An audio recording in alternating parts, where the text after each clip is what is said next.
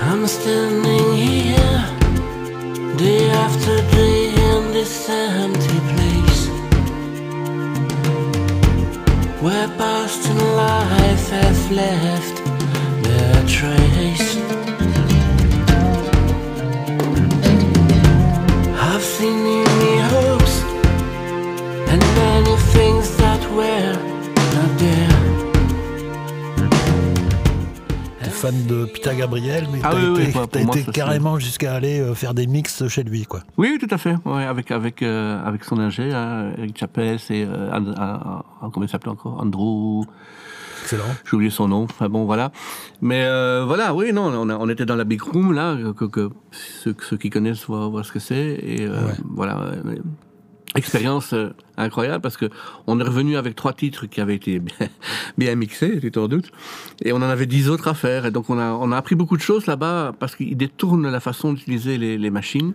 Ouais. Et donc quand on est revenu, ben on a on a acheté les machines qui nous manquaient et on, on a continué à les détourner comme eux l'a- l'avaient fait.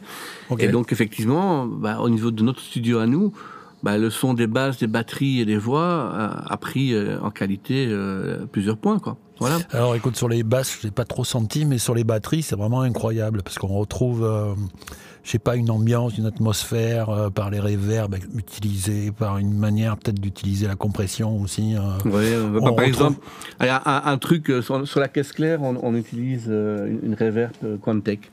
Ouais. Voilà. Ok. Et, et ça, ça, ben, ça, ça, c'est juste monstrueux, quoi. Voilà, c'est. Ça. voilà.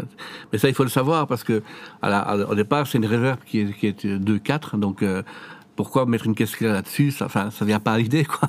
Ouais, ouais. Et euh, quand on a vu qu'il faisait, comment il faisait, euh, on s'est dit ah oui, quand même, ça, ça change un peu, un peu la donne. Et donc voilà, voilà ce qu'on a fait. Et puis tout- c'est toutes des petites astuces comme ça. Les euh, les Anglais sont très partageurs dans dans, ils sont dans, dans les tips qu'ils utilisent.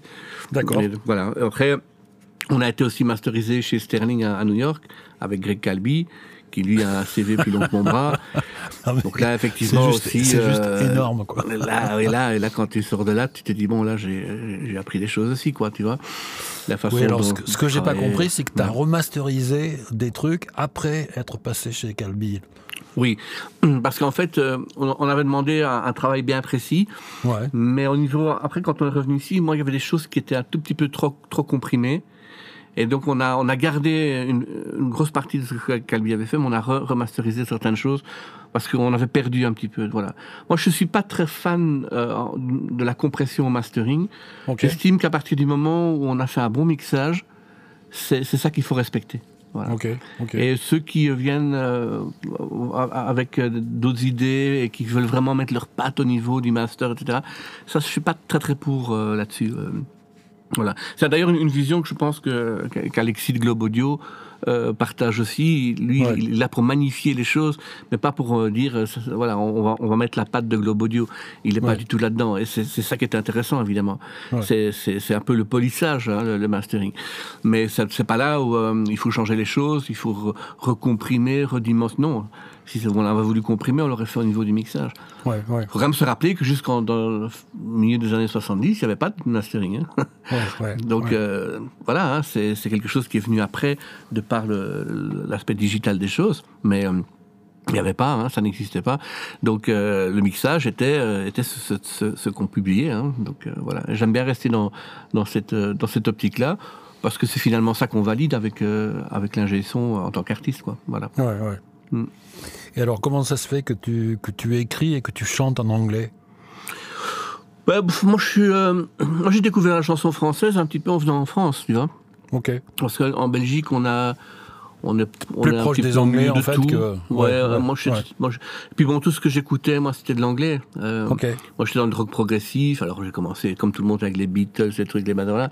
Mais j'étais tout à fait dans, dans la chanson anglaise.